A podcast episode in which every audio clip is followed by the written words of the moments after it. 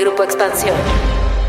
Un semiconductor es un pequeño dispositivo que surge de arena filtrada, que después de ser sometida a altas temperaturas de calor se convierte en metal. Su fabricación requiere de mucho cuidado, pues deben estar protegidos de cualquier tipo de contaminación para garantizar que los patrones y circuitos que se adhieren funcionen de manera perfecta. Además de dotar de electricidad e inteligencia a miles de productos en el mundo, hoy son los responsables de detener la producción de industrias como la automotriz y la tecnológica, lo que se ha traducido solo en la industria automotriz en pérdidas de hasta 64 mil millones de dólares en 2020. Esto es Geek Hunters, los negocios detrás de tus gadgets. Geek Hunters. Y antes de empezar con el tema, buenas noticias para el mundo, de esos que luego nos hacen falta. Regresa What Design Can Do GNP a la Ciudad de México. Este 28 y 29 de octubre en el Teatro Ángela Peralta en el Parque Lincoln, que está en Polanco, se van a reunir personalidades como Stefan Seckmeister, el arquitecto Michael Rodkin, Bárbara Sánchez Kane y muchos más que nos compartirán su visión acerca del impacto del diseño en el mundo. Temas urgentes que incluyen acción climática y justicia social, ciudades y futuros circulares, desperdicios y consumismo. Los puedes seguir en redes sociales en arroba WDCDMX, que son las siglas del evento One Design Ciudad de México. Tu acceso está en boletia.com, diagonal eventos, diagonal WDSD. La Unión Europea, Grupo Expansión y GNP invitan. Hola queridos Geek Hunters, siempre es un placer tenerlos nuevamente en su podcast de tecnología de confianza. Mi nombre es Erendira Reyes y soy la editora de la mesa de tecnología en Grupo Expansión. Hola a todos los Geek Hunters, yo soy Fernando Guarneros, reportero tequi en Grupo Expansión. Antes de comenzar, les queremos recordar que sin importar la plataforma en que nos escuchen, se suscriban o nos sigan y así no se perderán nuestros episodios que, como ya escucharon, ahora se publican los martes. El día de hoy vamos a platicar sobre un tema que puede parecer ñoño, pero se ha hecho demasiado grande en los últimos meses porque involucra una crisis que no solo está padeciendo la industria de la tecnología, sino que también está afectando, como ya lo decía Eren, a otras industrias, en específico la industria automotriz. Entonces, la escasez de chips, de, de, semiconductores, incluso, pues te puede afectar si quieres comprar un coche nuevo. En el caso de las empresas de tecnología, hace poco vimos que el caso más reciente fue el de Apple la, la cual tal vez no comunicó directamente, sino que ahí fue parte de, una filtración que se mencionó que no logrará su meta de producción para el iPhone 13, este nuevo dispositivo que, que se anunció apenas en septiembre, justamente a causa de este problema que se intensificó a partir de la pandemia y que actualmente las empresas siguen padeciendo. Entonces, en el caso específico de, de Apple, algunos de sus partners de producción como Broadcom y Texas no tendrán la capacidad de llegar a la meta de 90 millones de smartphones fabricados. Esto en definitiva es, es un impacto muy, muy relevante para pues una gran empresa y pues durante este episodio también veremos que son otras las compañías la que, las que están las que están sufriendo estos problemas y algunas eh, compañías dijeron, pues para solucionar un poquito este problema hay que construir plantas de semiconductores. Intel es una de ellas que inició sus labores en Arizona, al sur de los Estados Unidos. Sin embargo, o sea, pues sí, es una, una buena, una buena noticia y tal vez también es, es una forma de intentar solventar este problema, pero en realidad los beneficios van a llegar a mediano plazo porque los primeros chips de estas plantas que apenas están se están fabricando estarán disponibles hasta el 2024. Estos componentes seguirán causando estragos todo el resto del año y también hay, hay previsiones de que durante el 2023 van a, van a seguir causando problemas. Entonces, eh, también a ustedes, Geek Hunters, les impacta. En el caso de las empresas de tecnología, Tú que has visto también este panorama, ¿qué efectos tiene para ellas? Pues creo que, o sea, a mí me, gusta justo hablar del tema ñoño, porque puso también a la vista, eh, no solamente la relevancia que tienen los chips y los semiconductores en el tema de las líneas de producción, eh, sino también puso el foco en las empresas que están detrás de, de esta industria. Son empresas que son meramente de tecnología, que eh, muchas veces hemos escuchado, creo que todos tenemos en la mente que Intel está en las computadoras, pero no sabemos bien qué, qué onda con ellos. Eh, o sea, es como, ah, bueno, es el avance de los núcleos que van a tener las computadoras y es lo que justo hace que el procesador de X o Y sea más potente o no. Y hace años, incluso cuando existió esta separación de Intel con Apple, sonó mucho porque obviamente pues significaba que eh, Apple iba a prescindir del apoyo de, de Intel para poder estar operando.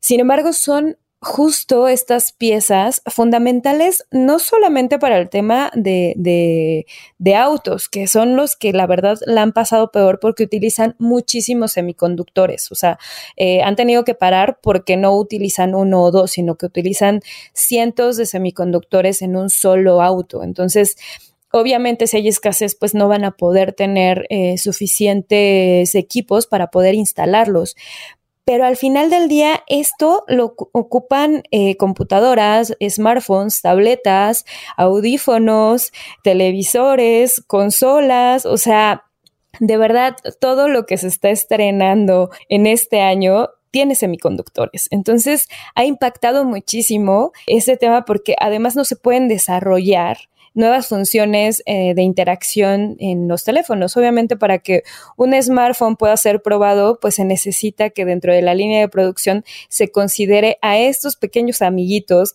que son los semiconductores, para decir, bueno, si está funcionando o no está funcionando esta nueva novedad que le voy a poner al teléfono que voy a lanzar. En el caso de por qué se, se volvió un problema, de acuerdo con la consultora IDC, en el 2020, o sea, en el año pasado, el mundo requirió poco más de un billón de semiconductores. ¿Esto por qué fue? Básicamente sucedió porque eh, muchísimas personas se quedaron sin acceso a una computadora y tuvieron que comprar computadoras, tuvieron que comprar tabletas y hubo una sobredemanda de este tipo de dispositivos. Entonces hubo un pico en la venta eh, de, de este tipo de productos y obviamente eso en las líneas de producción no estaba estimado. O sea, fue una sobreventa que no se había estimado y eso implicó que obviamente los envíos de estos productos fueran mayores y la demanda fuera mayor. Además, del ingrediente COVID, pues restringió que muchísimas fábricas, sobre todo en Asia, dejaran de trabajar por un periodo importante de tiempo. Y específicamente en Wuhan, que fue donde eh, empezó la pandemia, hubo un problema fuerte de restricciones por eh, mucho tiempo y son de los semilleros que tienen estas fábricas de, semiconductores. Entonces, si combinas esas dos cosas, pues obviamente vas a tener escasez. Ahora, la demanda en 2021, además de todo, va a ser mayor porque se espera que va a ser de un billón 135 mil millones de semiconductores que van a necesitar los fabricantes. Y la bronca sigue siendo mayúscula porque siguen dependiendo estas empresas de Asia para poder, pues ahora sí que tener estos recursos y garantizar que los proveedores les provean de estos recursos. Entonces, como respuesta en América y en Europa, eh, han tenido que tener distintas iniciativas y alternativas para justo reducir la dependencia que tienen los fabricantes de tecnología o los fabricantes automotrices en el tema de semiconductores con Asia. Entonces, han dado muchísimo vuelo, muchas empresas se han unido para crear eh, solicitudes en, en masivo con gobierno y de hecho a principios de junio el Congreso estadounidense aprobó un proyecto de ley de innovación y competencia que se USICA, que seguramente van a ver eh, en mayor medida los próximos meses, que está encargado justo de proporcionar incentivos específicos para la fabricación de este tipo de componentes en Estados Unidos, además de la fabricación de equipos y herramientas especializadas para poder fabricar este tipo de equipos. Intel fue una de las empresas que dijo que va a invertir 20 mil millones de dólares en dos plantas de Arizona Pero en paralelo, Samsung, que es otro de los grandes fabricantes y que está justo en, en Asia, también dijo que va a crecer su producción. Y bueno, son dos de los tres fabricantes más importantes de semiconductores que eh, han anunciado que van a invertir más dinero en infraestructura para poder construir fábricas. Sin embargo, pues obviamente esto también está provocando que el, vamos, cómo juegan las empresas que son especializadas en el tema, pues tengan también una mayor participación o menor participación a la hora de convertirse en proveedores. Cuando Apple dijo ya no quiero Intel, pues Apple se compró en cierta forma la responsabilidad de crear o de fabricar sus semiconductores. Fer, me gustaría que ahondáramos un poquito en este tema de qué es lo que está pasando acá, en este lado del continente, y por qué tanta preocupación por los semiconductores. La, preocupación es muy, muy genuina. Uno de los eh, ejemplos creo que mucho más palpables tal vez es el caso de la escasez de consolas, ¿no? De última generación, como el Play 5 o el Xbox Series X. Estas industrias de videojuegos también están padeciendo todos estos problemas en torno, en torno a los semiconductores e incluso, por ejemplo, en este en el trimestre en curso, me parecía interesante cómo la pandemia vino a agudizar este problema. Y justamente en este, en este sentido platicaba con algunas de las empresas del sector y decían, no, pues sí, es que era un problema que ya teníamos visto desde hace algunos meses y entonces lo que han hecho es como apartar equipos para asegurar la, la distribución en el, en el país, en, en el caso de México, eh, pero saben que el problema va a continuar. Y la preocupación es tan genuina que incluso también el gobierno de los Estados Unidos el presidente Biden se ha reunido con, con, estas grandes empresas para tratar el asunto, para intentar establecer estrategias de cómo, de cómo resolver la producción. Un ejemplo eh, que, que, se me viene a la mente es el de el de Tesla, que dio a conocer que estaba en conversaciones con Samsung para que esta empresa pues se dedicara a producir los chips de sus vehículos. La demanda ha sobrepasado esta, a la producción. Y por ejemplo, solo una empresa que es TSMC, que ya la mencionábamos anteriormente y que tiene su sede en Taiwán, tiene el control del 56% de la producción global de, de semiconductores. Samsung eh, le sigue, pero la verdad es que pues con un lejano 18% del, del, mercado, según datos de, de, Estatista. Al final creo que esta dependencia es mayor al considerar que, TSMC fabrica el 70% de los chips y procesadores de la industria automotriz. Creo que, creo que este contexto es el que nos hace ver por qué el tema ha cobrado mucho más relevancia de, este lado del mundo y por qué también los líderes políticos están buscando que sus empresas tengan una menor relación o dependencia con, con Asia. Ya lo estábamos mencionando un poco, el tema del monopolio finalmente fue lo que más afectó a la industria automotriz y en paralelo, pues esta escasez también está generando inversiones de parte de las empresas, enfocándolas mucho al mercado de, América y de Europa, porque finalmente pues es en donde necesitan tener la, la producción garantizada de semiconductores. Entonces,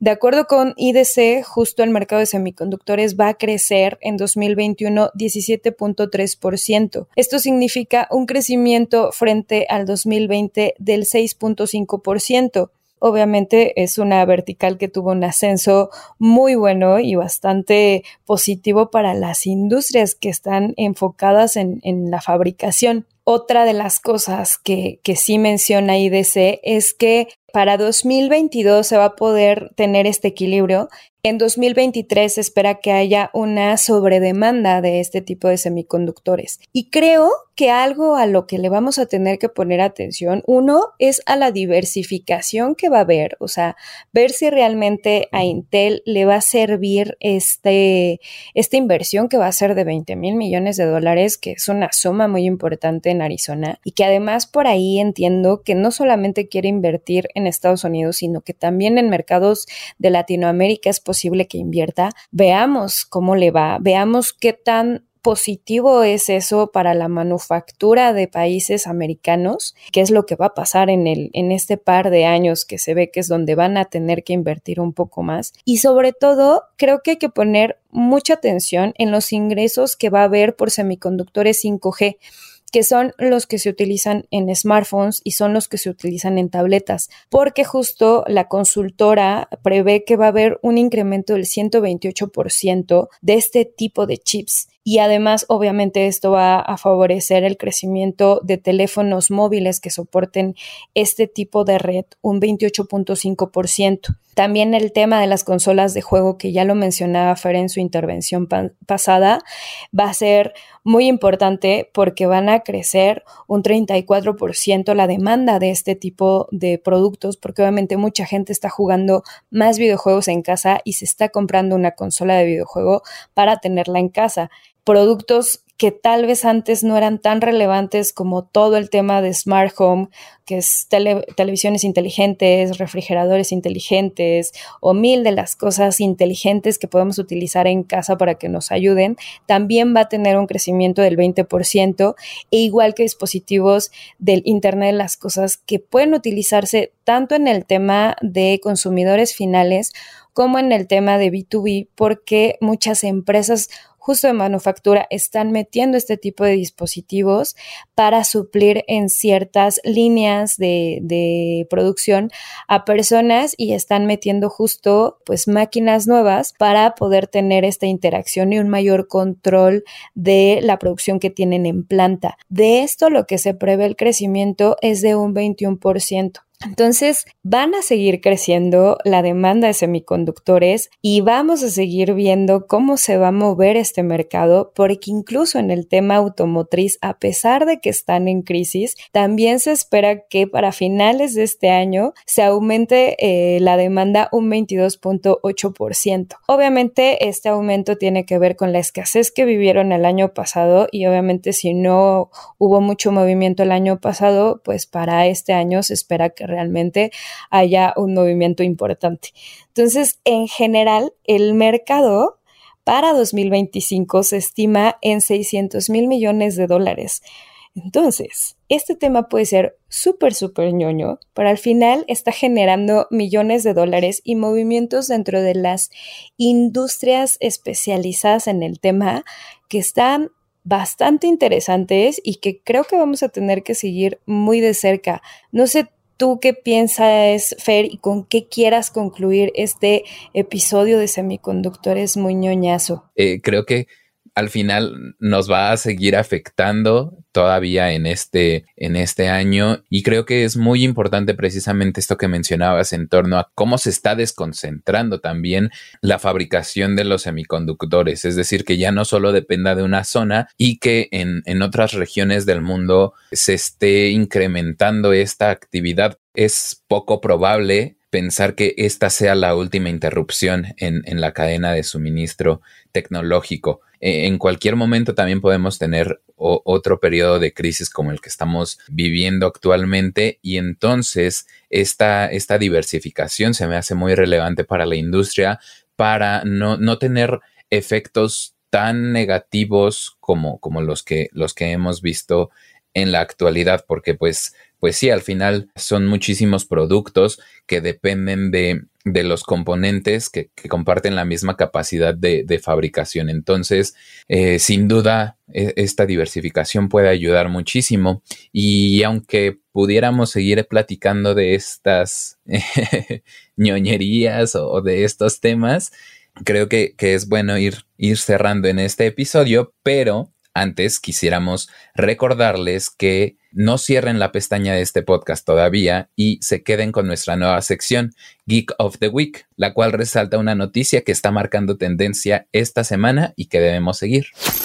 Geek of the Week. Apple presentó su último evento del año con un enfoque sobre la música a través de un nuevo servicio de suscripción, la tercera generación de los AirPods, así como novedades sobre las versiones más recientes de las computadoras MacBook Pro, las cuales funcionarán con los chips M1 Pro y M1 M1 Max. La nueva generación de esta computadora está completamente rediseñada en su modelo de 16 pulgadas y por primera vez de 14 pulgadas. Lo primero que podemos notar es el regreso de algunos puertos a la computadora como el HDMI, el Thunderbolt 4 y una tarjeta de ESD. En el otro lado del equipo hay un puerto Thunderbolt 4 y el puerto para audífonos, así como la integración de MagSafe. El teclado retoma el Magic Keyboard de Apple quitando la barra táctil que se había integrado en generaciones anteriores. Geek Hunters, un podcast de Okay, round 2. Name something that's not boring. laundry? Ooh, a book club. Computer solitaire, huh? Ah. Sorry, we were looking for Chumba Casino. That's right. ChumbaCasino.com has over 100 casino style games. Join today and play for free for your chance to redeem some serious prizes. ChumbaCasino.com. No purchase necessary. Full prohibited by law. 18 plus terms and conditions apply. See website for details.